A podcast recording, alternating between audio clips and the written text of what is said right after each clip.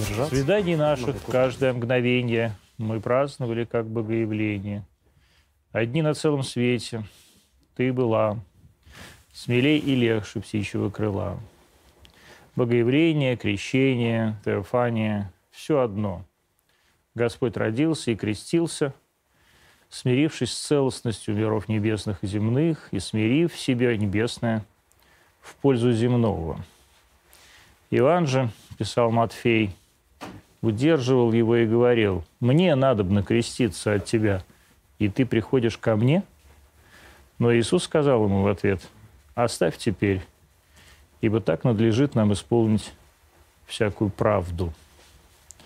Смирение и исполнение этого так надлежит. Это, пожалуй, главное, чему я учусь в последнее время. Стараться не быть умнее, чем вы, обидитесь. Не приведи, Господи, выглядеть остроумней, шутку не поймут. Нельзя быть образованней, начитанней, эрудированней, переключат. Перебьешь нудятину, сколько можно перебивать собеседника, не перебьешь, затянул интервью, выложишь видео из качалки, а что такие маленькие веса, покажешь достойный вес, да ты все равно дрыщ. Быть не неумным, но не быть умным. Быть не нехорошим, но не быть хорошим. Быть не не чужим, а просто не быть чужим. Войти к вам в дом, как Христос в воду, ибо так надлежит нам исполнить всякую правду.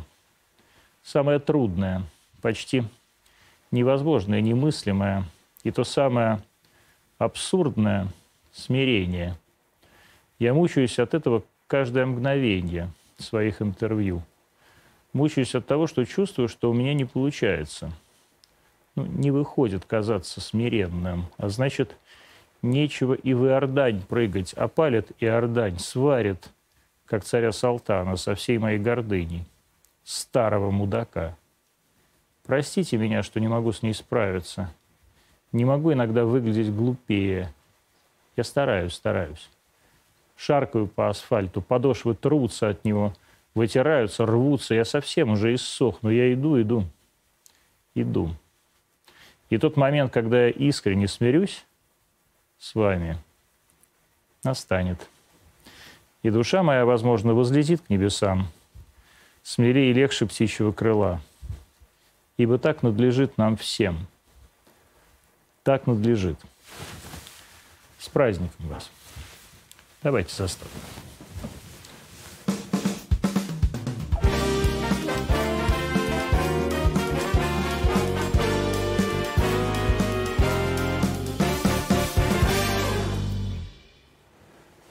Константин Семин, журналист, документалист, а, философ и даже политик у нас сегодня в студии. Здрасте, Константин. Ничего себе, здрасте. Но вы же правда политик? Философ, это слишком громко для меня. Думаете? Мне кажется. То есть у вас с смирением все хорошо? А, я не слышал, о чем вы рассуждали. Что-то про царя Салтана. Ну, по-моему, сварился другой литературный герой. По-моему, царь Салтан все-таки сварился. Что-то там к Лескову, по-моему, ближе. Почему? Память, если мне не изменяет, то так. Ну да, Кто бог сварился? с ней с философией.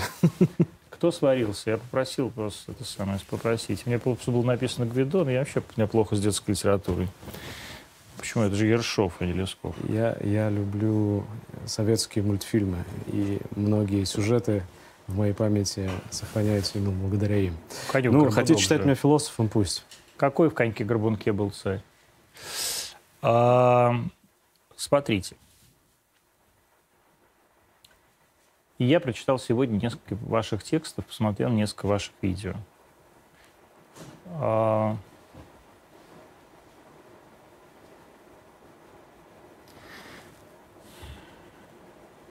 я в одном из интервью и в одном из текстов о вас прочел, что у вас была чудовищная история в Чечне. Было дело. Когда вы обнаружили Зиндан, в этот зиндан упали, а там был газ, да? Не упал, а спустился. Ну, спустился, да, то есть да. как бы хотели снять. И за вами, спасая вас, полезли еще пара ребят.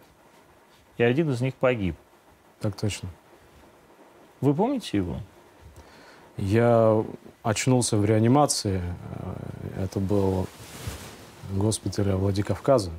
И история, которую вы сейчас вкратце рассказали, мне известна со слов моих товарищей. Разумеется, группа сопровождения, с которой вместе мы перемещались по городу 6 и 7 августа, 6 августа 2000 а, года, это те люди, офицеры, с которыми мы взаимодействовали постоянно. И я должен был бы сохранить в памяти эти лица. Я, конечно, представляю, как выглядит э, Юрий Ильенко. Лейтенант тогда. Да, который э, руководил подразделением и который, находясь рядом с э, местом происшествия, бросился на помощь первым. Он не был единственным, кто это сделал. Я не раз рассказываю об этой ситуации, хотя возвращаться к ней публично мне приходится нечасто, но, разумеется, из моей памяти это никогда не будет стерто. Я живу с этим и, наверное, уйду с этим. Он не был единственным, кто пытался помочь, и его, и еще одного сотрудника ОМОНа, и меня из э, этой ямы, ее по ошибке журналисты впоследствии назвали нефтяные скважины, это нам было представлено как яма для содержания заложников. Угу. Собственно, поэтому нас это и заинтересовало. И впоследствии, когда я привез из Чечни документальный фильм «Рай под, тень, под тенью сабель», мы рассказывали о торговле рабами, заложниками в Чечне. И меня, и Юрия Ильенко, и еще одного ОМОНовца оттуда достали мои товарищи, журналисты Олег э, Мурашов и Олег Мещерягин, которые опустились. Э, один держал другого, обвязанного ремнем на руках. И вот в несколько таких погружений они достали всех нас троих. Меня обмотали бельевой, я прошу прощения, почтовой, бумажной веревкой, которая врезалась в спину. У меня несколько лет был шрам через всю спину. Вот, нас достали э, троих без сознания, разложили на земле. Вот. Э, там отдельная история, почему и как велась спасательная операция. И об этом сейчас, я думаю, нет смысла вспоминать. Но, насколько я знаю по рассказам вот этих э, моих товарищей, которые спасли жизнь мне и еще одному человеку, и, и не, не сумели, не успели, не так не получилось спасти жизнь э, командиру. Вскоре после этого, через считанные минуты, начался обстрел. Это происходило в, Старопром... в Старопромысловском районе Грозного. Э, вот, мы, ну, не знаю, все ли, я задыхался там, мне пришлось э, им вставить в зубы э, палку для того, чтобы я не проглотил язык. Э, вот, потом ханкала, вертушка и... И госпиталь. И, да, я пришел в себя. Я так же, как ну, это обычная ситуация. Я находился, видимо, в медикаментозной коме, в коме, короче говоря, я был, и выведен был из нее Владикавказскими врачами. Вот, собственно... Вы помните этот момент, когда вы полезли в этот зиндан?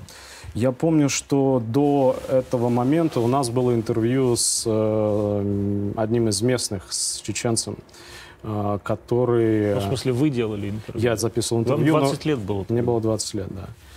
Э, это интервью как раз было посвящено проблеме содержания заложников, похищения людей, торговли людьми там, э, которая была организована боевиками.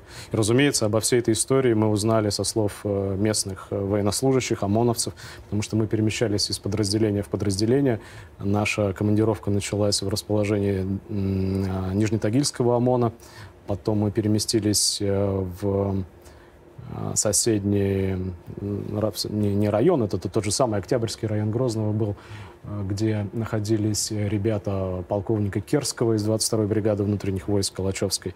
И вот э, заключительный эпизод уже был связан с нашим посещением отряда управления внутренних дел на транспорте Свердловской области. И вот, То есть свои ребята были? Да, это были свои, были свои ребята. Перед тем, как вот мы дошли до этой, до этой ямы, у нас был разговор, я не могу восстановить его э, детали и содержание, потому что после э, всей этой истории память человека выглядит э, как отформатированная дискета. Поэтому многое из того, что я даже сейчас об этом рассказываю, мне известно со слов других людей. Но вы помните вот этот момент, когда вы залезли в эту яму, она глубокая была?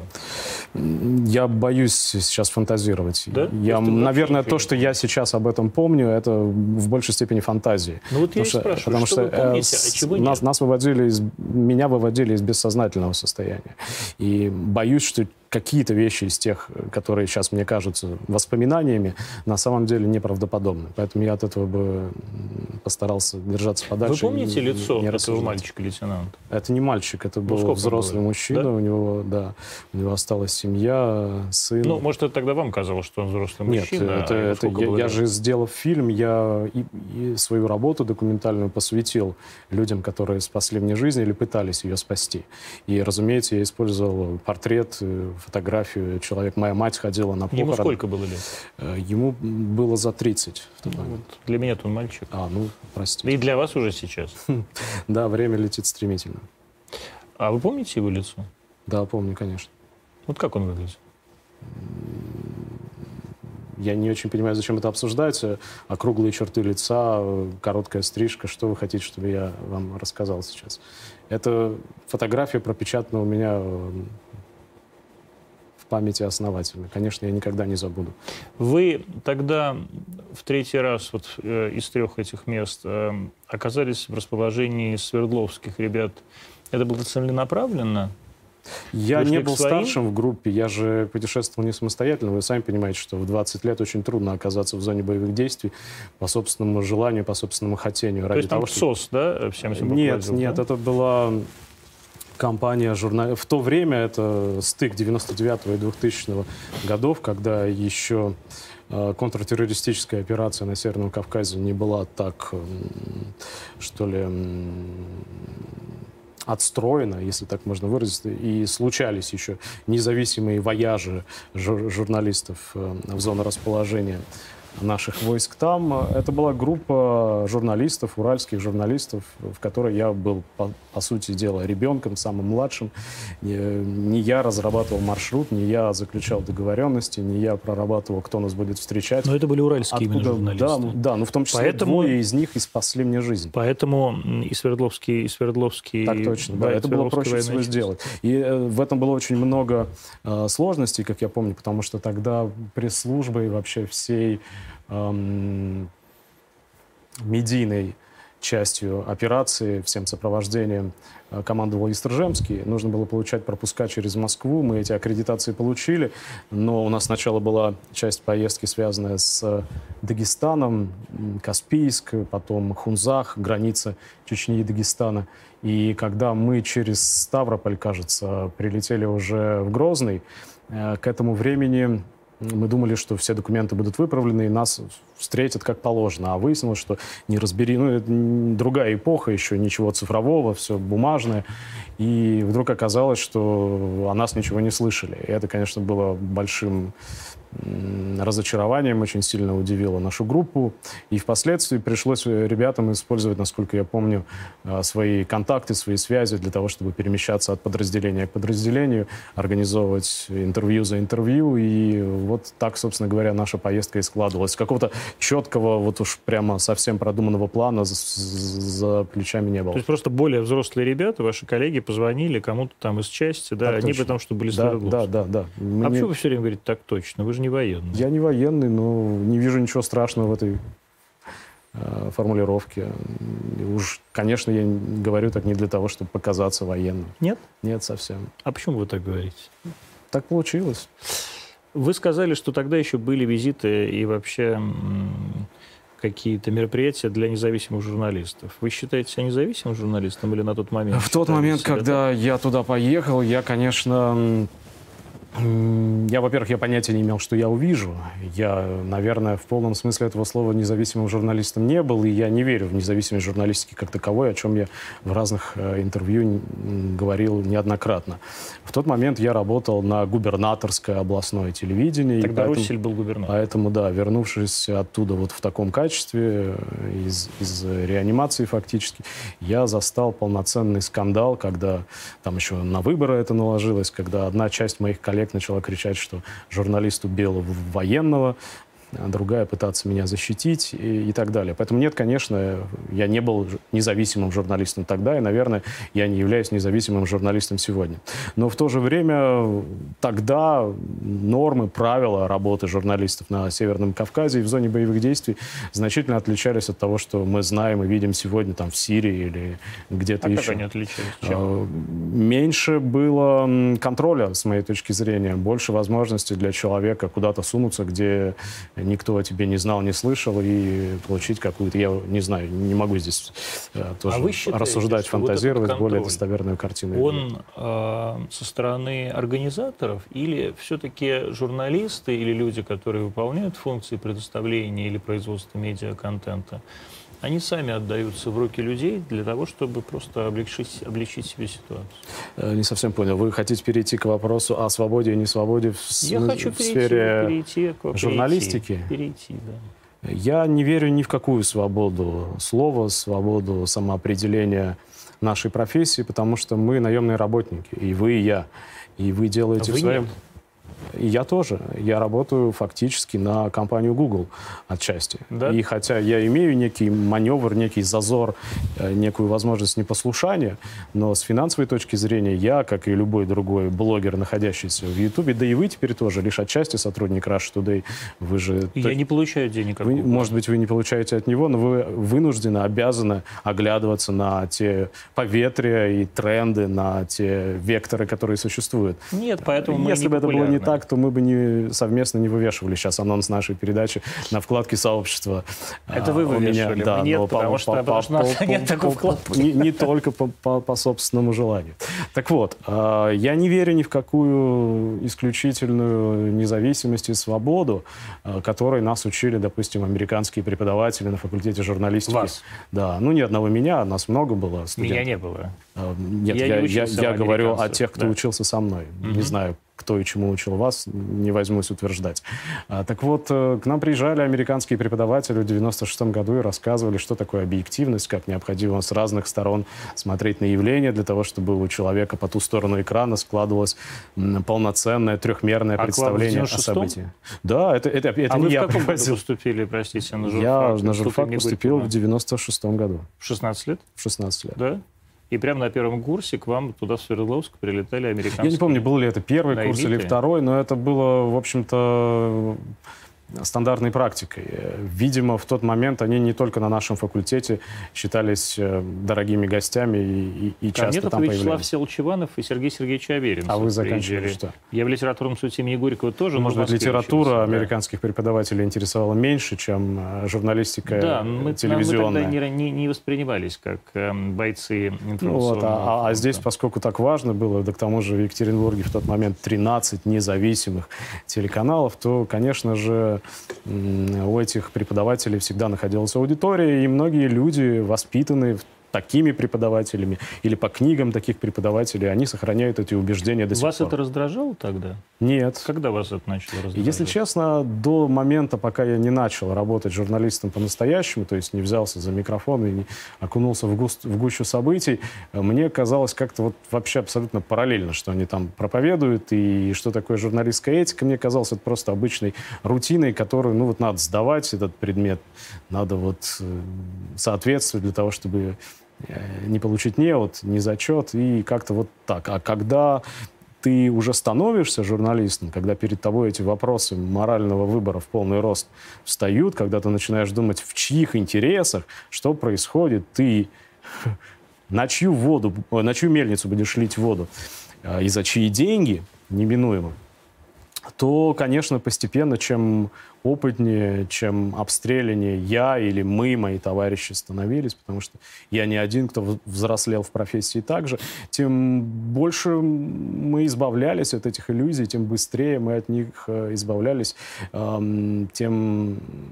Иногда это расставание было болезненным, иногда не очень. У Например, для меня было, было таким прозрением, что ли, таким моментом одним из многих моментов истины э, был 99 год, когда американцы уничтожили Югославию, когда эфир был залит кровью, И я вспоминал лицо А этого прямо был- американского а был- профессора. он я мог был видеть. кровью? А? Он прямо был залит А кровью. вы не помните? Нет, я помню, я не помню, что... прям- Оторванные я- ноги я- детей я после старше лет, бомбардировки Я, я как бы более отчетливо Белградского телецентра, А, уничтоженная школа, ракеты, попавшие в здание китайского, китайского Просто посольства тогда, в Белграде. тогда кровь э, воспринималась как-то менее, скажем так, м, чувствительно. Да чем- как вам чем сказать? сейчас. Я не знаю. Я, например, в эту чеченскую командировку, а, я отчетливо помню, почему я поехал. Ну вот, Потому да. что я вел программу в тот момент уже, у меня была своя информационно-аналитическая на местном телевидении программа. в И 20 лет. когда в 19. И Неплохо. Когда началась, э, э, по большому счету, война, э, мы каждый выпуск заканчивали таким списком, перечнем, мартирологом погибших. Наших. Да, ребят. И когда ты про- прощаешься со зрителями, и ты видишь годы жизни, и там уже идут не 80-й, там условно, 99-й, Нет, ну а, скажем, например, А как? 81-й или 82-й. Через какое-то время ты пиджак, военная кафедра, что там ты вообще можешь? Ну, в общем, из, из э, наших, насколько я знаю, из э, университетских туда либо никто, либо мало кто попадал. А Вот. Но вот ощущение как какой-то несправедливости, и, тем более, когда начинаешь работать журналистом, ты видишь, каких ребят призывают, кто едет, кто не А едет. каких Как призывают? правило. Ну, И- Призывают, как правило, бедных, призывают, как правило, из деревни, призывают, как правило, не из столицы. Вот они все и погибали в первую очередь. И Вас первую- это, первую, э, вас это чеченскую. смущало? Ну еще бы, а как вот? А Вам не казалось, что просто эти люди не могут поступить в вузы, не способны сдать экзамен? Нет, не казалось. Мне казалось, что это люди, которые не заслуживают закончить жизнь так быстро. А потом Ну, я видел, как... Ни один человек потом не я- я- заслуживает я- я закончить когда, жизнь знаете, так быстро. из Человек Дагестана журфака, привез- журфака Уральского университета тоже не заслуживает Да, закончить не жизнь так быстро. заслуживает, да. И когда этот человек оказался в Грозном, он очень быстро понял, как дорого человеческая жизнь стоит. А когда я привез из эм, этой командировки ворох кассет бытовых, супер ВХС, продававшихся на открыто в Махачкале, в Каспийске, на развалах, в видеосалонах, с пытками и А вы с через Дагестан, расправами. что ли, ездили? Да, я, я началась поездка в Дагестане с пытками над вот теми самыми, когда им как баранам перелезают, перерезают голову, когда там матери пытаются и так далее. И, в общем, не уверен, что это лучшее начало для нашего разговора сегодня. Почему? Это Ну, потому что начало. иногда есть, есть э, некий массив воспоминаний, которые тащишь за собой как гирю, и э, оборачиваться на эти вещи не всегда легко. А почему? Я понимаю, что у вас формат требует такой вивисекции Нет, психологической. я, но- пони- не- мне формат ничего не требует. Мне просто интересно, что с вами об этом подробно никто не говорил. А это же очень действительно серьезное и драматическое, и травматическое воспоминание для 20-летнего ребенка. Ну, поскольку я должен был отсмотреть все эти кассеты и часть из этого видеоматериала я использовал, я имею в виду уже вернувшись из Чечни, ну, конечно, это остается в памяти. Другое дело, что впоследствии в работе журналистом, поскольку мне приходилось бывать еще и на других войнах и другие конфликты освещать, подобного плана видео, конечно, не раз еще попадет в мои руки. И это впоследствии, когда я стану уже старше, взрослее умнее, лишь укрепит меня в уверенности э, в, том, на- насколько ужасно, отвратительно, безобразна война с любой стороны. И эм, подтолкнет меня к пониманию того, что любой человек сознательный э, обязан, как только он это понял, обязан делать все для того, чтобы бороться с войной во всех ее проявлениях. И тем не менее, вот вы начали говорить, что вот никто из ваших однокурсников и вообще студентов Уральского государственного университета имени Алексея Максимовича Горького, да? Так точно. а, Так точно. не, не ездил на войну, но вы поехали. Вы почему туда поехали?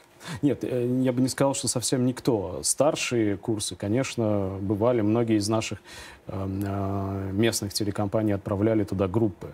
Эм, Один из моих близких товарищей, который сейчас на НТВ работает, э, ездил Это туда кто? уже после меня, Илья Ушенин. Мгм. Мы играли с ним впоследствии долго в одной группе.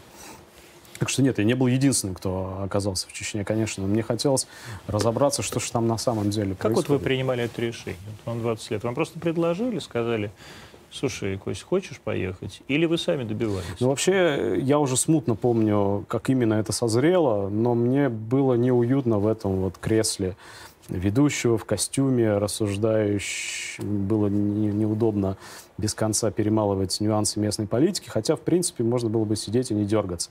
Мне хотелось разобраться, что и почему происходит, как-то вот не хочу предстать здесь матерью Терезой, там, человеком сверхчувствительным и, и там, страдающим за державу Она с юных лет. была такой чувствительной. Вот, но а, а, это вот ощущение диссонанса, несправедливости, потребность разобраться в том, почему эти люди гибнут, почему происходит то, что происходит. Вот это желание, оно, наверное, и было главной причиной. К тому же, к моменту, когда мы туда поехали, это уже 2000 год, уже основная фаза э, антитеррористической операции закончилась. Уже Грозный был взят с большими потерями. Вы помните, наверное, все это. Уже у нас новый руководитель в стране, с которым связаны определенные надежды. И, И- победы. И тогда еще рано было говорить о победах. Ну, но, вы говорите, но- что уже закончена основная ну, часть. Повторюсь, мы приехали в августе а, 2000 года в Грозный. Какого Подлодка уже утонула? Нет, она утонула на Через следующий, два дня? следующий день, по-моему. Нет, вру. Через день после того, как это случилось со мной, произошел взрыв на Пушкинской площади Мгм. в метро. Значит, И уже... это единственная причина, почему моя история не попала шакалом ротационных машин, хотя, насколько я знаю, были заказаны материалы в «Комсомольской правде» и, так далее. Шакалы ротационных машин журналисты, Ну что да, ли, другие? это не я придумал, не мой термин. Окей. А, вот. А, потом, чуть позже, произошел Курск, да, да. Но я к чему говорил-то? Уже к 2000 году в моей голове сложилось представление, откуда и что примерно с нашей страной произошло с 91-го хотя бы. Вот откуда? И э, Чечню и Чеченскую войну я считал следствием, и до сих пор считаю следствием, продолжением той э, катастрофы, которая разворачивается на наших необъятных пространствах, с, по крайней мере, с августа 91 года. Мы вернемся к этому, к тому, как пиндосы уничтожили Россию. Но все-таки интересно вот это. Вы правда в тот момент, когда вам было 20 лет, и вы были мальчиком из хорошей семьи, оказавшимся на журфаке Уральского государственного университета, переживали от того, что гибнут в основном ребята из деревни, из Нижнего Тагила, Первоуральска? Ну, я понимаю, что вы подразумеваете этим вопросом. Я не знаю, я сам, может, не понимаю. Я думаю, что не ошибаюсь. А, Вы, скорее всего, имеете в виду то, что мальчик из хорошей семьи а, должен был бы быть лицемером. Нет, я имею в виду, что А, неужели я- в я 20 хочу лет вас это... Вот я- образ, я- который- Давайте я тогда уточню. Неужели вы, Я имел в виду исключительно то, что вам 20 лет. Я совершенно не говорил про лицемерие. Мне абсолютно... Я, Не я свойственно поясню. обвинять других вот, в своих вот грехах. этот вот э, волочащийся за мной образ мальчика из хорошей семьи с серебряной ложкой во рту, эм, сына... Это, раз- это абсолютно разные вещи. Позвольте, я объясню, и тогда Да. будет понятно, что я хочу ответить. Человек, который был усажен в комфортное телевизионное кресло всемогущим родителем, это не совсем достоверная история, потому что, во-первых, мои родители это не... А я вообще этого не я, имел я в виду. объясню. Вот те Нет, люди из вы- деревни, вы которым я... объясняете то, которым я имею в виду я, не имел. Я, а, отвечая на ваш вопрос, отвечаю заодно не только вам, но и тем людям, которые привыкли смотреть на меня через призму вот этих стереотипов. Так вот, э, никакой особой там уж э, роскошной мажорской биографии у меня нет, похвастаться этим я не могу. Есть у меня давнее желание как-нибудь смонтировать имеющиеся в большом количестве в моем архиве э, кадры и рассказать уже о том, как на самом деле выглядела моя дотелевизионная э, молодость. Но это дело десятое. Так вот, те люди, те деревенские ребята, которых, или там бедные, Рабочие. из, из, из бедных семей ребята, кото- которых привозили двухсотыми э, в Ростов или доставляли в Екатеринбург назад родителям, это та среда, в которой я вырос на самом деле. Я происхожу из рабочего района под названием Эльмаш. Эльмаш, Уралмаш. Несмотря на то, что закончил я там а, специализированную школу с углубленным изучением английского языка, эта школа очень сильно контрастировала с тем, что происходило и находилось Константин, вокруг. я когда так говорю, вот я, я когда говорю, я совершенно не, значит, смотрите, я как раз, я, это я мальчик с хорошей семьи. Мне абсолютно наплевать, кто ваши родители, если честно. Я не в теме уральской жизни. Я точно знаю, что как если вы ставите и сами себя противопоставляете, а вот погибали там в основном не мои однокурсники, а это именно вы сказали, а не я, а погибали ребята из деревни, это значит, вы это так противопоставляете. Я не интересуюсь судьбой вашего отца, не интересуюсь судьбой городской думы города Екатеринбурга, и вообще мне на это наплевать. А, но совершенно очевидно, что когда вы говорите, да, я уралмашевский, но я учился в спецшколе, это немножко другое, чем то, что я уралмашевский и сидел в уралмашевской бригаде.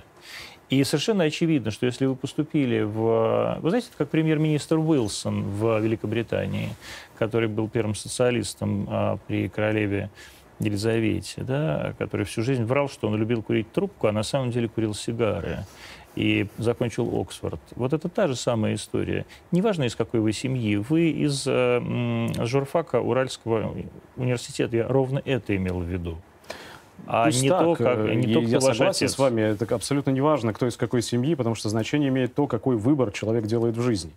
И можно было примкнуть к, Уралма, Уралмашской бригаде элементарно, выпустившись из такой школы, как моя. Да, да и из факультета журналистики тоже. И примеров тому, Вот Евгений Розин прекрасно же выглядит, примеров, интеллигентный примеров человек. тому, да, с э, различными представителями Уралмашевского политического, скажем так, сообщества жизнь меня сводила неоднократно, включая тех, кого уже нет в живых. Я вот ровно что я хотел... Я согласен с вами. Посмотрите, я же просто спросил про то, что вот я мальчик, э, да, с хорошим английским и университетским образованием, а в 20 лет вы действительно осознавали эту несправедливость? Да, в 20 лет я уже осознавал эту несправедливость. Я могу объяснить, почему. Потому что к этому времени я уже, по крайней мере, три года работал журналистом, и я успел посмотреть на разное вокруг себя, вокруг Екатеринбурга. Я проехал, наверное, половину промышленных предприятий Свердловской области. Я был в Каменск-Уральском, в Ревде, в Североуральске, в Краснотурьинске. понятно, да. Полевской. Все, я, я, я проходил эти предприятия пешком. Когда, например, сегодня я беру на себя смелость рассуждать об экономике, я делаю это потому, что на половине объектов, являющихся жемчужными в руках нашего Союза промышленников и предпринимателей, я бывал лично. Я видел, как льется металл, как там прокатывается сталь, как добывается боксит с глубины полторы тысячи метров. Я видел людей, которые владеют этими предприятиями. Я видел людей, которые работают на этих предприятиях за гроши. И вот дети этих людей, они как раз и оказывали те, оказывались теми, кого призывали в первую очередь и отправляли туда ну, то есть в первую не очередь. деревенский, а рабочий класс как раз. Ну, это и деревенский да. тоже. Вот, например, э, уже Значительно позднее я бывал в Карелии, в некоторых там, поселках, деревнях, и я удивился тому, что там в армии служило 100% мужского населения. И многие из этих ребят, из, теми, из тех, с кем я сидел за столом, они прошли через Чечню, через Грозный. А, а некоторые видели такое, что... А вам не кажется, что все, что то, что они видели, такое, что, ой, ой боже, это на самом деле ничуть не хуже, чем то, что они видели всю свою жизнь с рождения.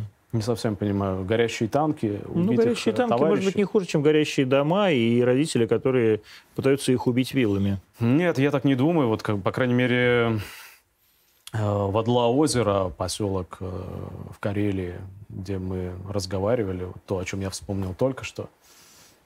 Когда мы приехали туда в 2000 какой это был год? В 12-м, 13-м. Там действительно были руины. И жизнь там напоминала местами первобытно-общинный уже какой-то уклад.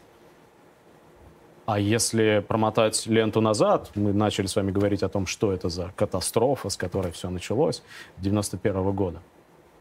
Там были промышленные предприятия, пусть мелкого свойства, там, рыбоперерабатывающий цех, школа при нем, теплоэлектростанция вместо дров сегодняшних. И это все было. И они все это застали еще. Они ходили в школу так же, как и я, советскими детьми будучи. И они не заслуживали того, чтобы их убивали, когда им там исполнялось 18 Ну, когда они родились, э, вполне себе вы вот когда родились, это был второй год нахождения нашего ограниченного контингента в Афганистане, и вполне себе точно так же убивали людей. Я вот э, постарше вас, и как мои, все мои родители говорили, что если я не поступлю в университет, то меня возьмут в Афганистан. Так что, знаете, пугать э, здесь обуглившими трупами советского человека тоже не надо. Э, тут есть некоторая разница. Она и количественная, и качественная. Разница в количестве трупов, во-первых. Во-вторых, кто и за что погибал. Вот э, то есть Первая вы считаете, что погибать война, за Наджибулу было справедливее, чем погибать за Наджибула, российскую армию, Наджибула за российскую это, Наджибула это же не просто какой-то местный князек. Нет. Да, это представитель наиболее прогрессивных в Афганистане сил. То есть это было справедливее, я чем могу погибать за почему Чечню. я так считаю. Потому что да. чуть позже, буквально через два года после того, как я вернулся из Чечни и даже меньше, и э, постучался в двери Всероссийской государственной телерадиокомпании, я оказался корреспондентом российского телевидения на Пакистано-афганской границе и освещал операцию «Несгибаемая свобода» со стороны Пакистана.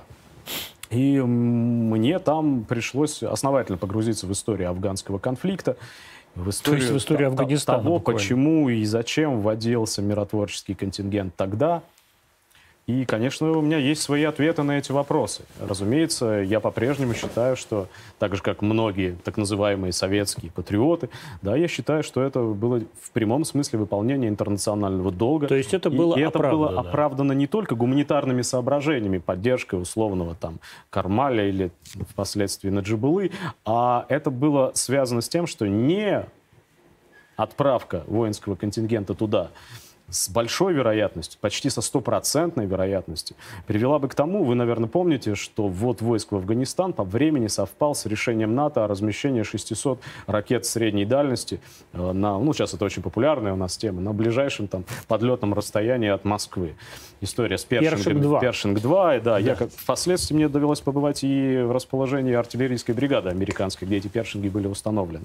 Так вот, то же самое должно было произойти и с Афганистаном, потому что Советский Союз брали в клещи. Есть, конечно, отдельный сюжет у этого, всплывший впоследствии в 2000-е годы, когда Бжезинский незадолго до смерти дал интервью и рассказал, что это bear trap, да, это ловушка для медведя, в которую медведя заманивали специально, чтобы устроить ему собственный Вьетнам. Конечно, эта интрига существовала тоже. Но понять, зачем и почему Советский Союз э, вошел в Афганистан, можно. И кроме того, Советский Союз, войдя в Афганистан, был очевидным образом на стороне прогрессивных сил в самом Афганистане. Советский Союз оставил оставил в Афганистане школы, вы дороги, образование. Вы же вы спросили меня о, нет, нет, о цене вторжения. Нет, нет, нет. О, о том, нет, нет, за нет, что и кого нет, наматывает нет, на я, гусеницы. Я, я, я не так. Подождите. Вы хватит, хватит эту самую пропагандистскую вот эту такую как монолог. Я вас спросил. А, у каждого поколения была своя война. У моего поколения был Афганистан. А, ну, такого поколения, чуть, может быть, там людей, с которыми я тогда дружил, там, 72-го года рождения, 71-го, 70-го. А, у вашего поколения, вернее так, у моего поколения была первая Чечня, а у вашего поколения вторая. А, все мы прошли какие-то свои э, такие военные травмы. Но неужели вы считаете, что борьба за то, чтобы не было першингов э, на территории Афганистана, они бы там, как мы видим сейчас по тому, что произошло с американскими военными в, Америке, в Афганистане, так бы и не случились? Неужели это было более оправдано, чем э, освобождение э, российских земель от террористов? Вы имеете в виду первую и Я имею в виду войну, кампании, чем да. Хасавюрт, чем э, то, что последовало затем. И для меня чеченская война — это одна колоссальная мясорубка кровавая, да. Она... которая была запущена, чтобы вы понимали меня до конца и четко, да, которая была запущена не какими-то абстрактными террористами, заброшенными через кордон с парашютом. Вот, кстати говоря, если бы Афганистан рухнул, это бы случилось гораздо быстрее с республиками Средней Азии, и Афганистан перешагнул бы границу. Неспроста же Роберт Гейтс рассказывал потом в своих тоже мемуарах, что Кораны они с, вер... с ну, вертолетов, ладно. самолетов раскидывали. вот эту всю чушь. Ну, почему чушь? Директор да, ЦРУ, Роберт чай, Гейтс, чай, вот не последний человек на деревне. Так вот, э, а Чечня — это уже э, следствие распада. Угу. Это кровавая мясорубка, в которой нет однозначно виноватой стороны. Потому что, простите, а на Ельцина не лежит ответственность за развязывание Первой Чеченской войны. На генералах российских не лежит ответственность за то, как это выглядело тогда. А то, во, во что страна была превращена к 94 году, к декабрю его, на это, за это ответственность лежит на каких-то террористах исключительно? Или все-таки главными террористами были те, кто страну разламывал и получил в э, руки рычаги управления, э, рычаги для деребана, для раздела То есть вы правда считаете, что Егор Тимурович Гайдар или Анатолий, э, Анатолий Борисович Чубайс а, большее зло, чем Яндарбиев э, Я считаю, что это взаимо соприкасающиеся. То есть а, Чубайс как одно... Басаев, с вашей точки зрения? Я думаю, что я не один, кто под таким утверждением не подписался. Надо, смотрите, бы. Э, Константин, я не а, прошу, чтобы вы вставали в толпу а, группы поддержки. А я, поверьте я мне, спрашиваю... не чураюсь Нет, но когда, когда вы говорите, я, я не я один когда, такой. Поймите, когда я, я спрашиваю говорю, одного вас. Нет, а я отвечаю вам как представитель народа. Не надо а отвечать, а вы не представитель а, народа, вы Константин. Народа. Это вам так Вы кажется. сидите я передо мной, вы ну, один. Представьте, что за моей спиной Я не могу представить, за вами никто не стоит описать вам. За вами никто не стоит. смотрят на вещи. Я просто, За мной я стоят просто, люди, я они просто, у вас сейчас в комментариях Очень сидят. Это прекрасно. Я просто спрашиваю вас, как вы считаете? Я отвечаю вам на ваш вопрос. Все-таки, к сожалению, не смогу подобрать другой формулировки. Потому что мое отношение к жизни, мои взгляды на жизнь... да или нет? Постойте, это слишком было бы просто. Мое отношение к жизни и взгляды на жизнь с некоторых пор, с тех угу. пор, как я вот в эту жизнь шагнул в 17-18 лет и стал таки угу. журналистом, да, в значительной степени э, определяется, направляется тем, что думают, что чувствуют по этому поводу по тому или другому поводу простые люди. И отвечая на ваш вопрос о Чубайсе и Яндарбиеве, я отвечаю не только как человек, который испытывает какие-то частные эмоции по поводу Чубайса или Яндарбиева. Я отвечаю от имени лица людей, которых я видел, с которыми я разговаривал, с которыми я согласен. Да, пожалуйста. Что у вас, если... какие у вас фантомы в голове? Мне это не фантомы в голове, Но это жизнь, вы просто ответьте. за дверями Чубайс, вашей студии. он как Яндарбиев. Я думаю, что для нашей страны разрушительный э, эффект э, политики Чубайса значительно страшнее, чем то, что делали то террористы. То есть Чубайс террорист?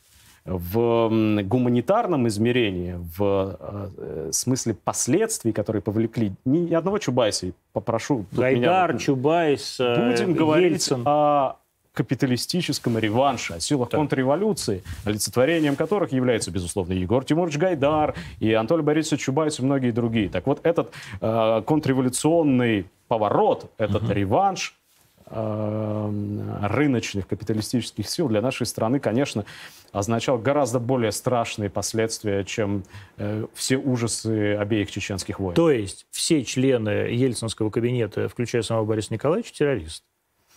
Если вы хотите подтолкнуть меня к этой формулировке, да. то я, пожалуй, с вами соглашусь. По крайней мере, сейчас, бывая в Ельцин-центре и наблюдая то, как эм, преступления ельцинской эпохи пытаются превратить в подвиги и в достижения, ну, скажу честно, во мне, мне трудно подавить желание э, согласиться с вами еще и Там еще вот раз. недавно на картине прекрасной художницы, ученицы Малевича, кто-то ручкой нарисовал глазки. Это не вы рисовали глазки? Не знаю, может быть, и я. Всякое самое Возможно, бывает. да, Память иногда То есть бывает, бывают и сомнамбулические состояния. Слушайте, давайте вернемся к Белграду, разбомбленному подонк, подонком Клинтона. А, вот как на вас действительно отразилось, на, судя по, всем, по тому скандалу э, с Джинджичем, довольно сильно э, вся эта белградская ситуация? Война между Сербией и Хорватией и то, как сербов потом замеряли западные силы. Подождите, я думаю, что вы немножко тут перемешиваете. Война я между... перемешиваю буквально, но, конечно, я Война понимаю, между Сербией и Хорватией происходила в 95-м Это году. правда, а бомбежки в 99-м, а бомбежки с Белграда. Но проходили они потому, что а, Сербией тогда по-прежнему правил Милошевич. Ну да, э, но мое выступление в эфире случилось в 2008 году. Я понимаю, Азоран Джинджич выдал Милошевича э, Гагскому трибуналу. Я Зорана что... Джинджича вспоминал не по этой причине, а, а потому что, что в момент, когда, когда бомбили Белград, Зоран Джинджич призывал да. делать это активнее. Да. И он в интервью Нью-Йорк Таймс сказал об этом открыто. Как сказалось понятно, на мне понятно, мое выступление... Понятно. Нет, нет, нет. Черт с ним с выступлением. Понятно, как сказалось. Вы про это сто раз рассказывали. Как сказался на вас 99-й год в Белграде? Я не был в Белграде. Я знаю. Вот вы году. просто я, про я, это я, обмолвились я об этом, сейчас. Об этом много знаю, потому что я в Белграде бывал впоследствии не раз. Во-первых. Mm-hmm. И, во-вторых, э, когда бомбили Белград, я, конечно, не отрывался от телевизора, и все, что можно было прочитать об этом, я читал. Просто вы конечно, там рассказывали только что про кровавую Мы же отталкивались от американского профессора, который да. приехал нас образовывать, да. правильно? И тут я увидел, потому что я мог смотреть и читать CNN, слава богу, интернет уже был доступен. Да. Я увидел, как сильно отличается картина, которую мы видим со своей стороны, которую мы получаем в том числе от тех журналистов, которые находятся там, как это сильно отличается от того, что видят, э, видит западная аудитория? Какой-то диссонанс, какое-то несоответствие. Кто-то где-то обманывает. Как это отличалось? Ну как? Э, так же, как это впоследствии в 2003 отличалось во время бомбардировок э, Багдада, так же, как это сегодня в Сирии происходит, во всем другим вопросам. Что, мне вам рассказывать, как преподносятся информационные э, ситуации возможно, все сильной машины возможно, и вам мне западной пропаганды? Сербы — это исчадие ада, они заслуживают того, чтобы их бомбили. Преступлений против сербов нет. Эм, если сербский фашизм не будет раздавлен в логове своем, если силы демократии под крылом F-16 Понятно. перенесены не будут, то значит человечество проиграет и так далее и тому подобное. Вы считаете, что выдача Милошевича Гаагскому трибуналу была несправедливой? Я считаю, что вообще все, что произошло с Югославией, это надругательство над международным правом и э, справедливостью и здравым смыслом. Конечно, никто не имел права э, таким способом сводить с ним счеты и лишать его жизни. На Милошевича есть много разного, есть много всякого. Я далек от того, чтобы Милошевича защищать. Мне точно так же, наверное, не хотелось бы э, стать адвокатом Муаммара Каддафи. Но не толпе накачанных э, и профинансированных Западом головорезов решать, решать судьбу того или иного правителя. Потому что и то, что произошло с Милошевичем, и то, что произошло с Каддафи, и еще тысячу раз происходило до, до и произойдет после, всего, это всего лишь очередная звездочка на фюзеляже того зла, которое мы знаем под именем, э, под именем империализм. Это империализм, он так работает. Милошевич это, это мелкий князек, с которым Э, после того, как Мадлен Олбрайт ударила с ним там где-то по рукам, после того, как были заключены Дейтонские соглашения, просто расправились, просто списали со счетов, как поступили и с Каддафи, и с Хусейном, и со всеми остальными.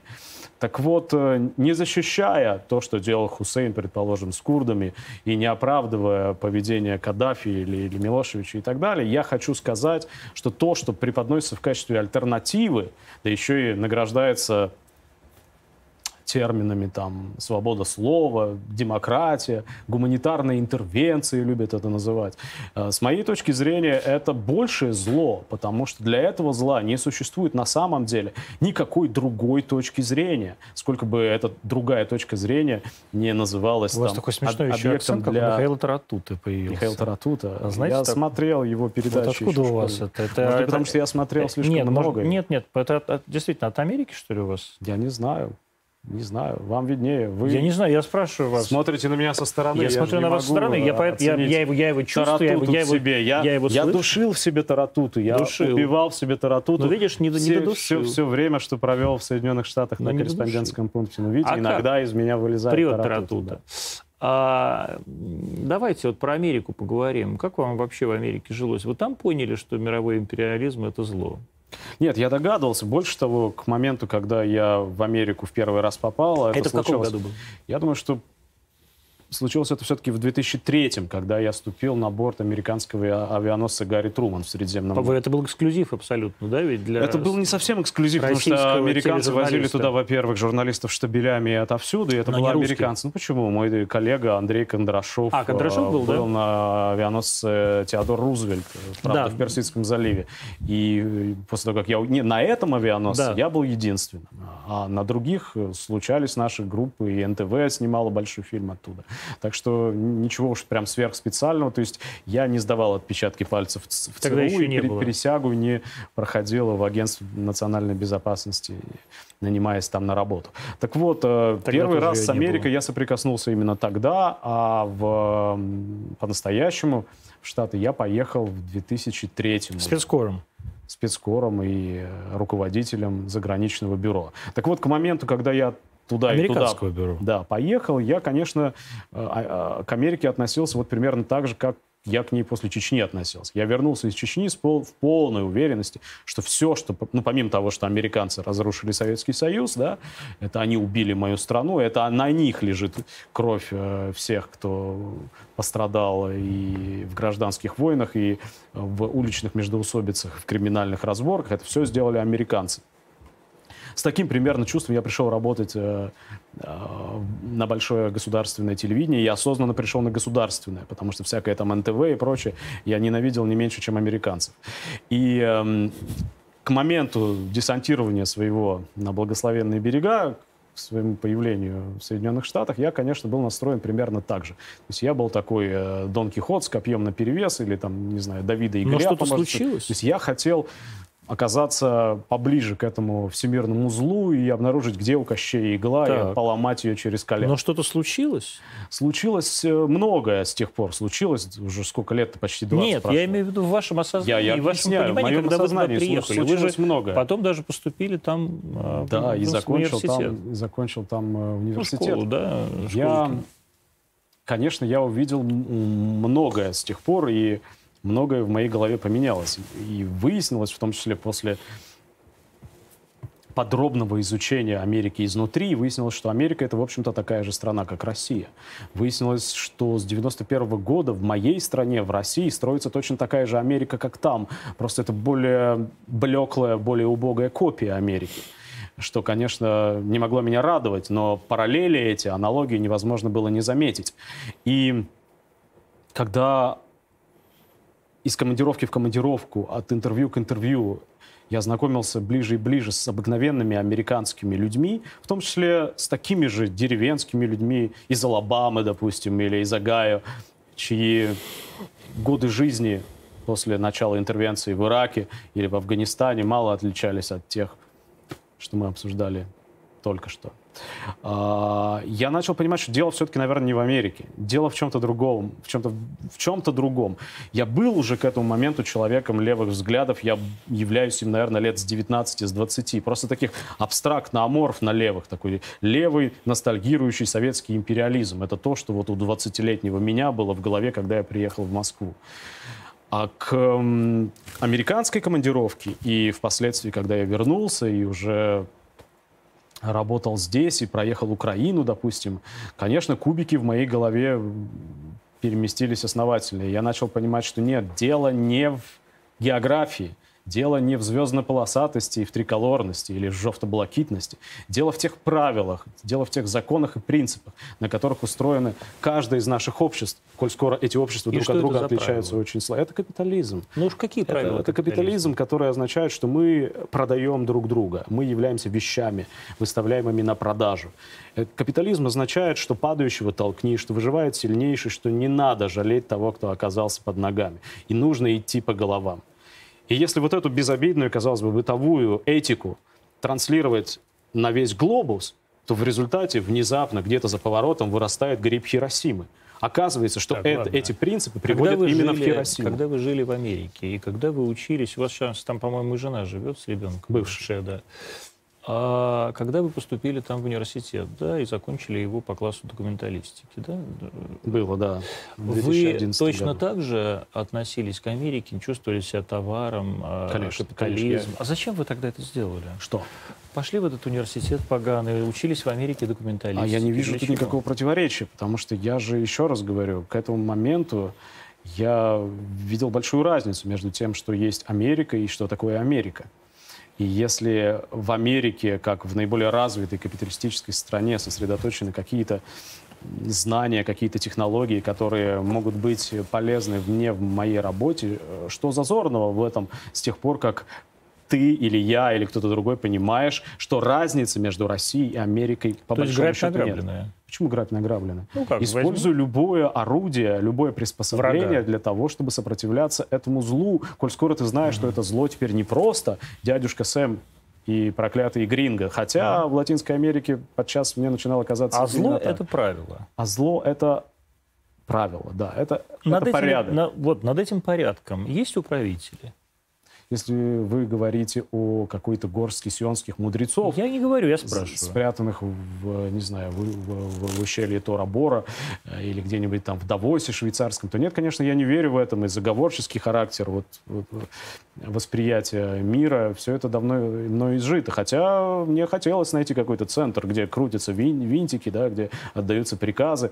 Но с течением времени я понял, что устроено немного не так, что есть теория, которая объясняет эти происходящие в мире процессы, которая, если подходить к делу научно, или, по крайней мере, пытаться подходить к нау научно и разбираться, которая э, дает ответы на многие вопросы, почему болтавшиеся в моей голове.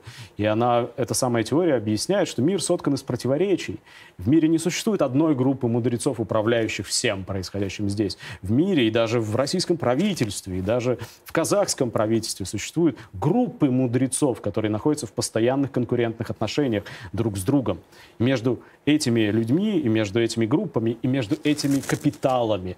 Вот самое главное слово – капитал. Между Идет ними война. существует противоречие. И эти противоречия внутри капиталистической системы не имеют другого разрешения, кроме войны. То есть между землей и небом война, как Ну, если приплетать сюда лирику, поэзию, то возможно. Да, ну я люблю приплетать, что мне остается делать. Я в литературном институте учился. А, Российская империя и российский империализм отличается чем-то от американской империи и американского империализма? Сущностно происхождением своим, конечно, нет, потому что причины, мотивы одни и те же. В масштабах, конечно, разумеется, да, потому что американский империализм сегодня по своим возможностям, по своему военно-техническому оснащению, по своему финансовому могуществу равных в мире не имеет. Китай, может Да, чуть-чуть эта ситуация изменилась, и Китай претендует на новое положение в мире. И этот конфликт, это противоречие между капиталами и определяет сегодня мировую политику, безусловно. Но Россия в этом уравнении скорее наблюдатель, чем участник.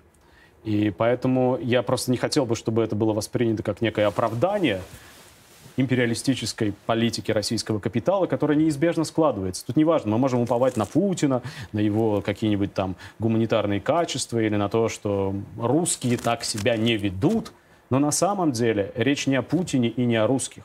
Речь об инстинктах, о безусловных рефлексах, которые присущи капиталу безотносительно к территории.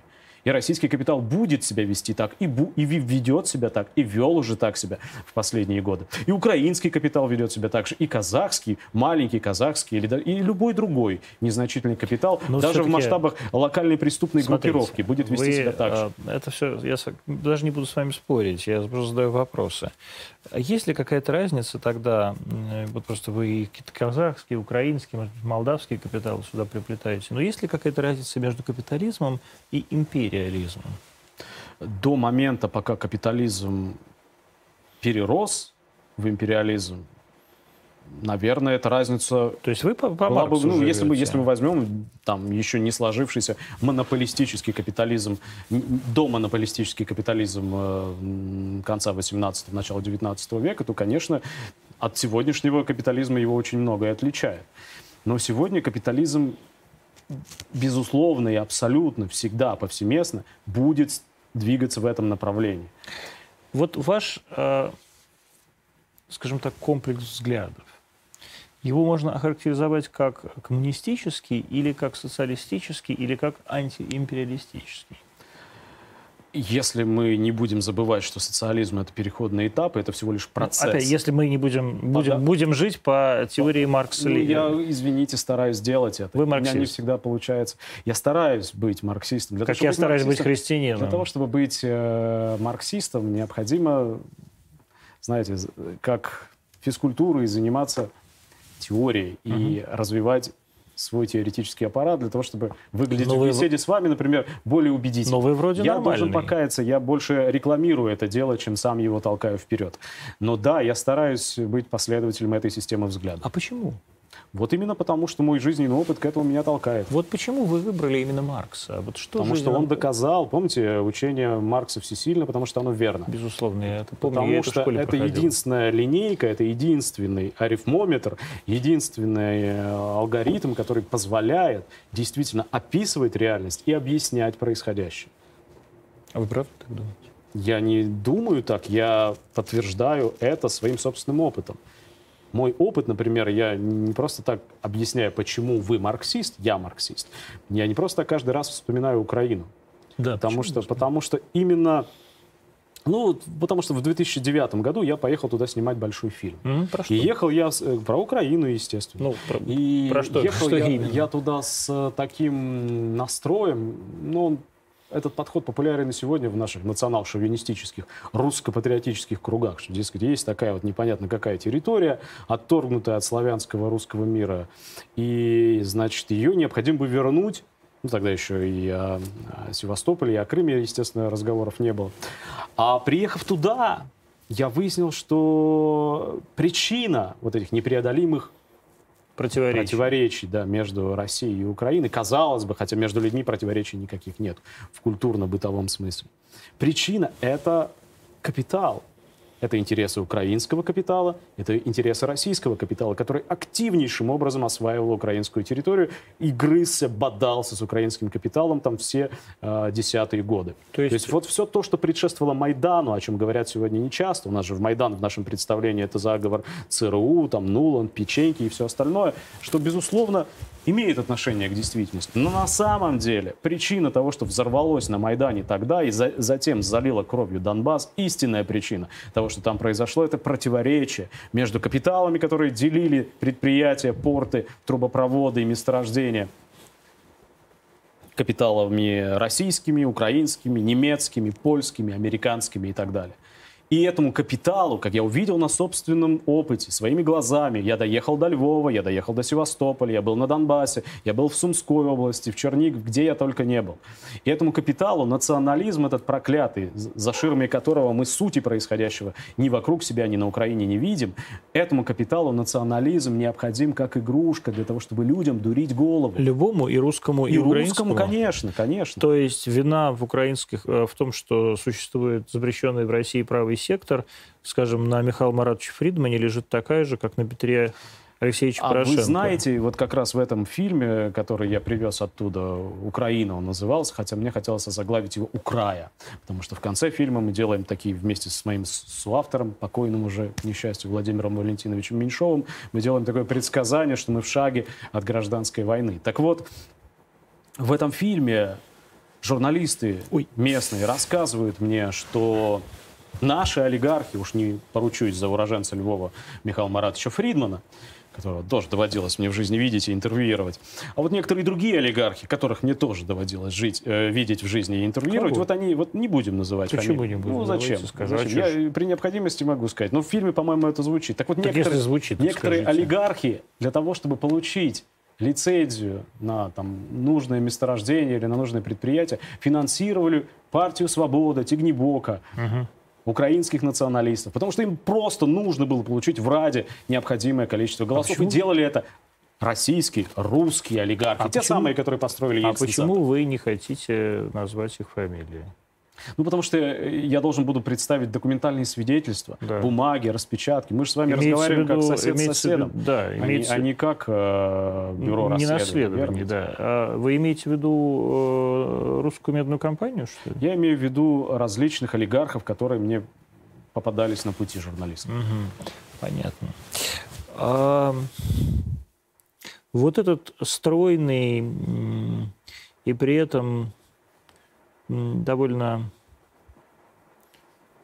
скажем так, систематизированный, но человеку с советским образованием, как я, кажущийся забавным а, склад, мы, склад философский склад да, мысли. Вот он у вас когда так отчетливо проявился? Вот когда, когда вы поняли, когда что я я... Как, марксизмом? Да, когда, когда вы поняли, что я хочу быть марксистом, но не всегда бы достойным быть.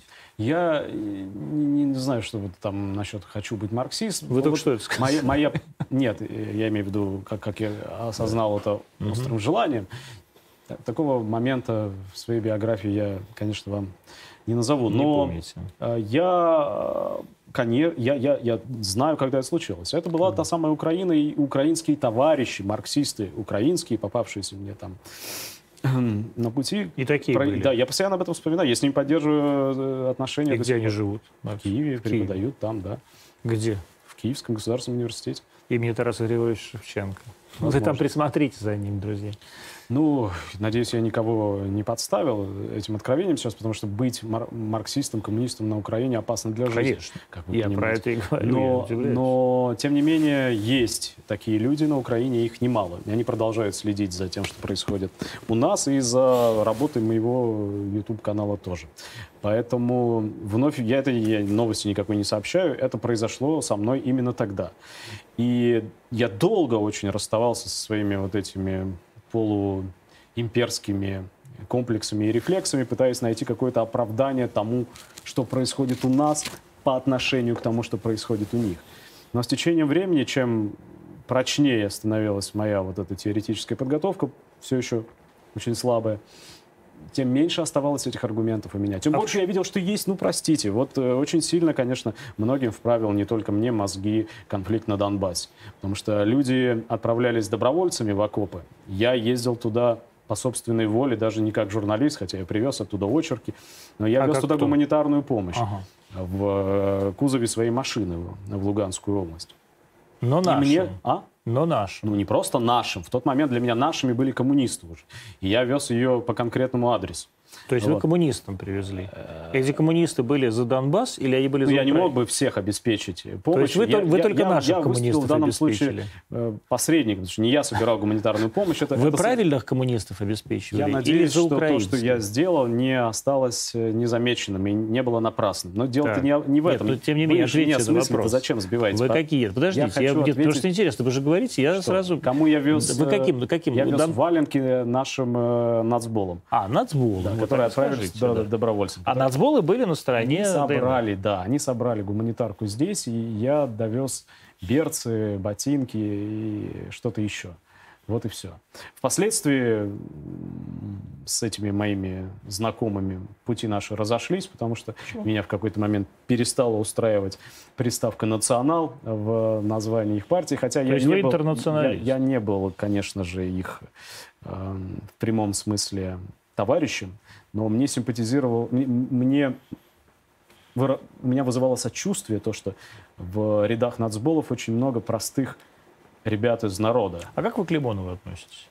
Э, Противоречиво. Я знаю, что для нацболов Лимонов это священная фигура, но я разговаривал с ним, записывал интервью с ним незадолго до смерти, и я отношусь с уважением к его литературному дару, который, безусловно, присутствовал, но я категорически не принимаю его взгляды, и мне кажется очень странными некоторые моменты его биографии. Какие? В частности, связанные с эмиграцией. Ну, э, я говорю сейчас об этом не для того, чтобы нырнуть в эту тему, а для того, чтобы Нет, закончить нет. поднятый Вот, вами я, до этого вопрос. Я тогда вас э, чуть-чуть перенаправлю. А вас смущало то, что он покинул Советский Союз просто? Нет, меня смущало то, как была организована его отправка, его отъезд.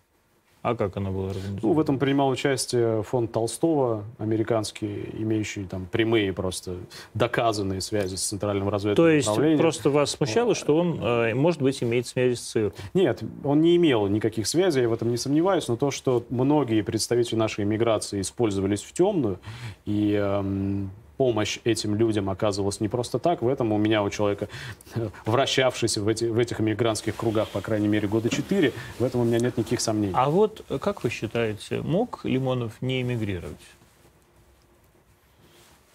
Не знаю, не могу ответить на этот вопрос, не знаю. Ну, вот если возвращаться к э, Советскому Союзу, который, с вашей точки Вы зрения... хотите бросить Донбасс, не дать мне договорить. Я хочу, чтобы вы потом договорили про Донбасс, но просто мысль же, она течет по древу. Главное, чтобы она сохраняла направление. Просто вы Ну, спросили меня, важно, когда как- случился мой переворот. Да, да. Позвольте, я в одной фразе Давайте. закончу. Этот переворот случился тогда, когда вот эти добровольцы, уехавшие на Донбасс, вдруг обнаружили, что за их спиной олигархи украинские и российские отмечают открытие Ельцин-центра. А они, простите, Вот когда помните стихотворение у Маяковского? Вам, проживающим оргии, за оргии оргию, имеющим ванну и теплый клозет, как вам не стыдно о представленных Георгию вычитывать из столбцов газет? Вам ли, любящим баб да блюда, и так далее. Да.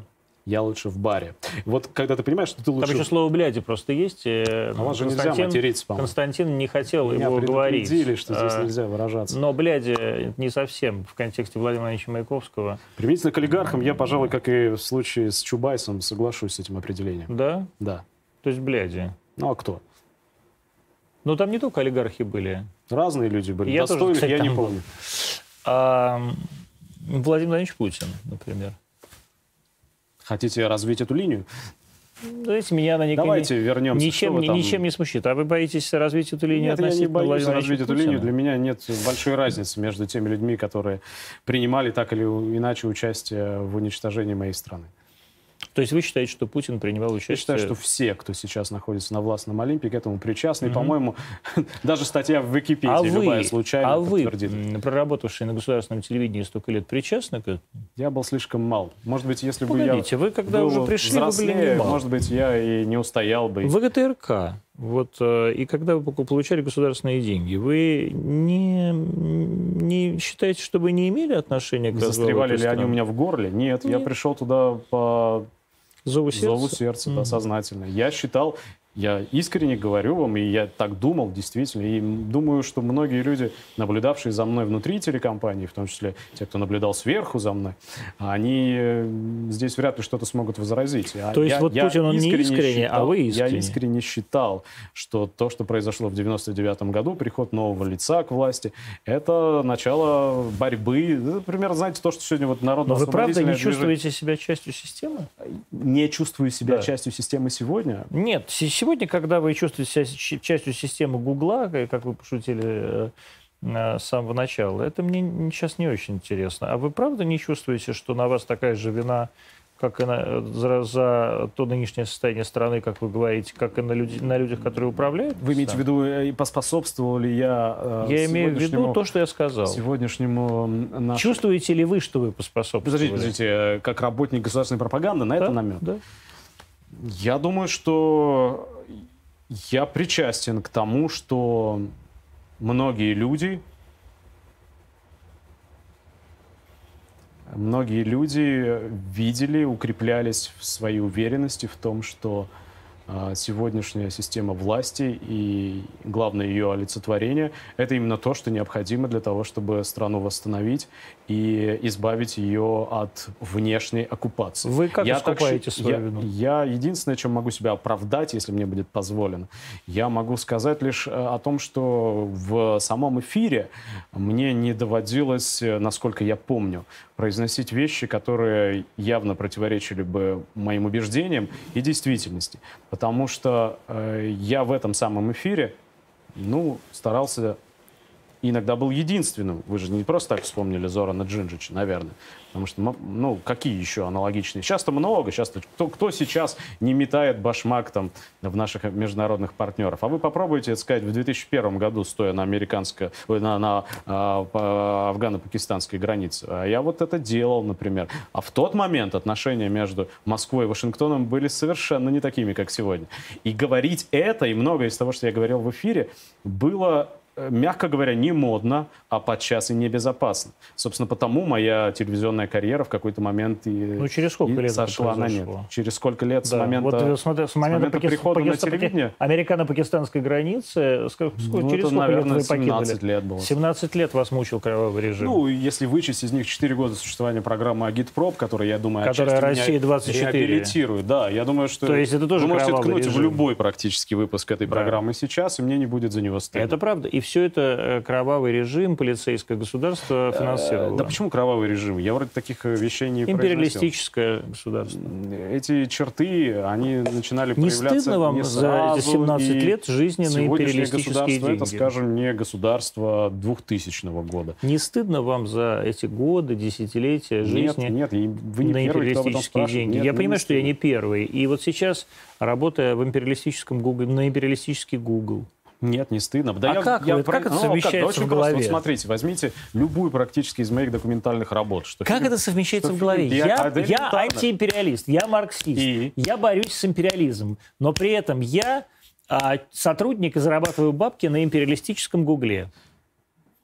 Вам не Я- кажется это лицемерным, Да отвра- нет, ну отвратительным совершенно Смотрите, и поступком? приходят э, в оккупированную украинскую деревню партизаны. Так, Они вооружены шмайсерами. у врага оружием. Так. Другого-то То есть нет вы никакого. отняли Google у Ну, Сергея а Брина. вы можете сейчас представить какую-то другую платформу, какую-то другую ситуацию, где можно было бы вести хоть какое-нибудь сопротивление? То есть это как бы лицемерие, это нормально Почему для лицемерие? марксиста. Нет, ну это близко вот то, что вы говорите, близко по сути и форме к утверждению, что ты против капитализма, почему ты носишь капиталистические сапоги. То есть вы мне предлагаете голым ходить, что ли? Не Нет, я вам предлагаю воспользоваться социалистической продукцией. Какой, Она например? еще есть Никакой на складах. не осталось. Ну того, почему чтобы же? Давайте я вам бороться, найду. да, ну, найдите, пожалуйста, я могу- Константину я- Семину прекрасные советские ботинки, а, комбинезон замечательный, и местком ему пошлют. Я это в этом всё. смысле, мне кажется, действую абсолютно последовательно и мало чем отличаюсь от тех людей, которые с капитализмом боролись сто лет назад. Да, 150 я это- это назад. точно Они совершенно. боролись... Булыжник — это Вы, то, что вы абсолютно от них не отличаетесь. Вы ровно такой же лицемерный анти, антиимпериалист. Я нет? буду считать это комплиментом. Да нет, я совершенно более того, я в понятие лицемерия не вкладываю никакого отрицательного такого особого Я думаю, что если контекста. даже это и кажется вам лицемерие, но хотя бы на шаг приближает меня к той цели, которую я считаю главной, то пусть будет лицемерие. Какая ваша главная цель? Моя цель сделать так, чтобы как можно больше людей э, увидели то, в какую сторону движется их жизнь, мир и наша страна. И задумались о том единственном способе изменить это направление, которое у человечества в наличии есть. Я хочу, чтобы идея, которую я считаю справедливой, и самое главное, научно обоснованной, захватила умы и сердца, сознание как можно большего количества людей. При этом я не готов на компромиссы. Я не хотел бы дурить этих людей. Вы обвинили меня в лицемерии. Я не хотел бы впаривать им... э, Лицемерие и вранье – это разные вещи. Хорошо. Я не хотел бы, чтобы эти люди э, увидели в моих словах обещания каких-то заоблачных далей, какого-то легкого, ну, знаете, там, прекрасная 80-му Россия году, или прекрасное человечество будущего. Потому что то, о чем я говорю, это на самом деле хорошо известная из истории развилка, обозначенная еще убитой э, фашистами Розой Люксембург, немецкой такой же, Коммунисткой. коммунисткой, да, Интернационалисткой. лицемеркой. И лицемеркой. И лицемеркой. Вот. а, Она сказала, что перед человечеством есть два направления, два пути. Это социализм или варварство.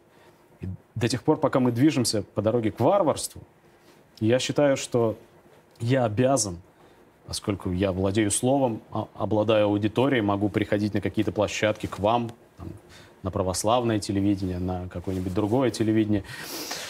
Я обязан Э, знаете, что мне это напоминает? М- моя такая вот самоприсвоенная функция, роль в жизни и в истории. Вот когда пожаром охвачено селение, есть рында, есть колокол пожарный. Вот тот, кто к нему прорвался и успевает оповестить людей вокруг, И вы такой горелый бальчик, ну, су- может быть, это тоже чумазый, слишком, на этой слишком, рынде да, самонадеянно, но я вижу единственный способ. Я пытаюсь докричаться до людей, объяснить им, что то, что происходит сейчас, неминуемо, гарантированно Вот. закончится трагедией. Просто давайте под конец, у нас осталось уже не так много времени.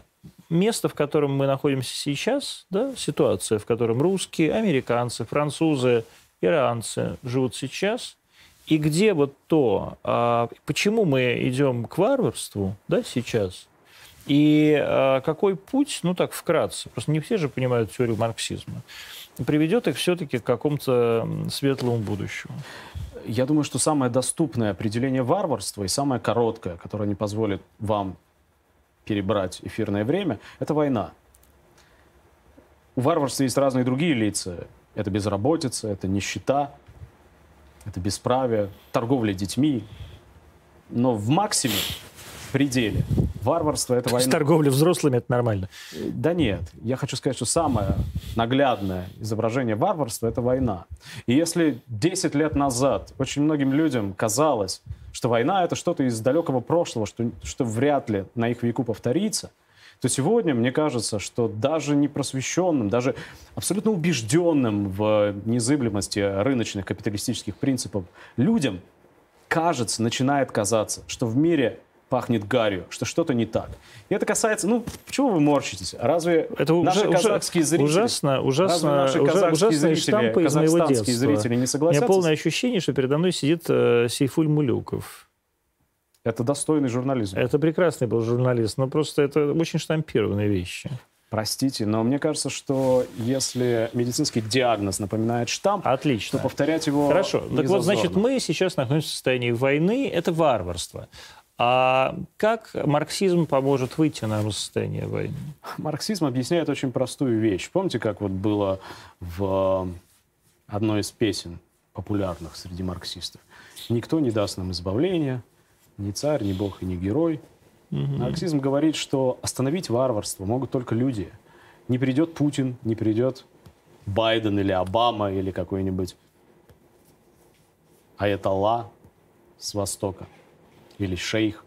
Это могут сделать только люди, и это должны сделать люди, которых сегодня в мире большинство, и которые должны быть объединены по самому главному основополагающему признаку, не по национальному признаку, не по хромосомному признаку, не по языковому признаку, а по признаку принадлежности к средствам производства. То есть по тому признаку, единственному признаку, что они продают свой труд, продают свою рабочую силу. И они ничем не отличаются друг от друга. Работающие, чеченцы и русские, украинцы и русские, поляки, афганцы, Мы знаем, что, неважно. что И в если мировом, эти в мировом люди- да, комментарии если нет эти ни Эллина, ни Иудея. Не, не задумаются, не осознают, что физика процесса вас угнетает повторяемость, там, то, что это напоминает советскую пропаганду, но физика не изменилась. Физика процессов, которые продолжаются в международной политике и у нас дома, она осталась прежней. И в XIX веке основы этой физики были изложены довольно точно. Они с тех пор за по- полтора-два столетия не изменились. Так вот, это все остается прежним. Если эти люди не осознают себя единым целым и не возьмут борьбу за собственное достоинство и будущее в свои руки, то у варварства, в этой дороге, ведущей к варварству, перед человечеством не останется никакой альтернативы. Вы полагаете, что христианство, объявившее уже 2000 лет назад, что нет больше ни Эллина, ни Иудея, и пытавшееся все эти 2000 лет объединить вокруг абсурдного а, «полюби врага своего, как самого себя», а, всех людей разных национальностей, делало это хуже, чем марксисты на протяжении сотни лет, и а, не смогло объединить столь разных людей по всему миру ввиду своей ущербности или ввиду своей ненаучности? Я думаю, что ввиду того, что христианство — это идеалистическая доктрина, А марксизм? а марксизм опирается на объективные, измеряемые, научно доказуемые факты. Марксизм опирается на диалектический материализм, Мгм. который говорит, что для того, чтобы воплотить светлые и прекрасные идеалы христианства, ислама, буддизма и всех остальных религий, нельзя не изменить базис, фундамент, на котором эти религии произрастают. А, в чем этом теоретический находится материализм, я стесняюсь спросить, с точки зрения научного детерминизма, отличается от, скажем, э, православной философии? Потому что православная Сергей философия Булгаков. это, это очень долгий разговор, это основной вопрос философии, чем идеализм отличается от материализма. Материализм утверждает, что если у вас отнять еду, вам будет нечего есть. И то, что мы с вами себя представляем, это Нет, плод, рез- результат усилий а, нескольких поколений, которые работали перед нами, работают сейчас и будут работать впоследствии. Короче, человека создал труд, Мгм. а не А не Бог. а не Бог.